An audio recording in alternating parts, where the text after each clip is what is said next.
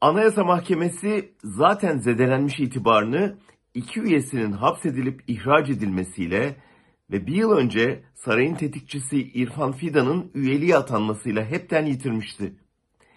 Bütün önemli davalarda Erdoğan'ın talimatlarını yerine getiren Fidan, Yargıtay'a atanmasının üzerinden iki ay geçmeden Yargıtay Büyük Genel Kurulu'nu da teslim alarak tabiri caizse kanırtarak yargının zirvesini işgal etmişti.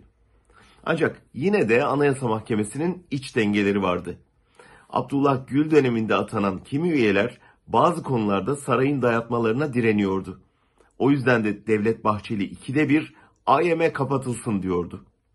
Ama son yapılan atamayla kapatılmasına gerek kalmadı. Çünkü iktidar nihayet yüksek mahkemede gereken çoğunluğa ulaştı. Baro başkanları meclise bildirilecek 3 adayı be- belirledi 2-3 gün önce. Muhalif baroların aralarında anlaşamaması yüzünden iktidara yakın bir baro başkanının meclisçe seçilip Anayasa Mahkemesi üyeliğine atanması neredeyse kesinleşti. Heyet içinde yeni oluşacak 5'e karşı 10 dengesinde hükümetin isteklerini harfiyen yerine getirecek bir Anayasa Mahkemesi kompozisyonu çıkacak ortaya. Bunun anlamı açık. Örneğin hükümet seçim öncesi HDP'nin kapatılması için baskı yaptığında artık Anayasa Mahkemesi engelini düşünmek zorunda kalmayacak. Aynı şekilde Devlet Bahçeli'yi sinirlendiren türden uzun tutukluluk itirazları, Avrupa İnsan Hakları Mahkemesi kararları filan gündeme gelmeyecek. Diyeceksiniz ki zaten adalet olmayan bir ülkede bir hukuk kurumu daha düşmüş ne önemi var?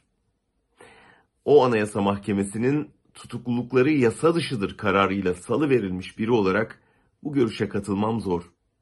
Yüksek Mahkemenin ışıklarının yanıyor olması zayıf da olsa yargı mekanizması içinde bir adalet arayışını gündemde tutuyordu. Ama elbette hepimizin çok iyi bildiği gibi günümüz koşullarında verilmesi gereken mücadelenin özü yasal değil, siyasaldı. Bundan böyle hepten öyle.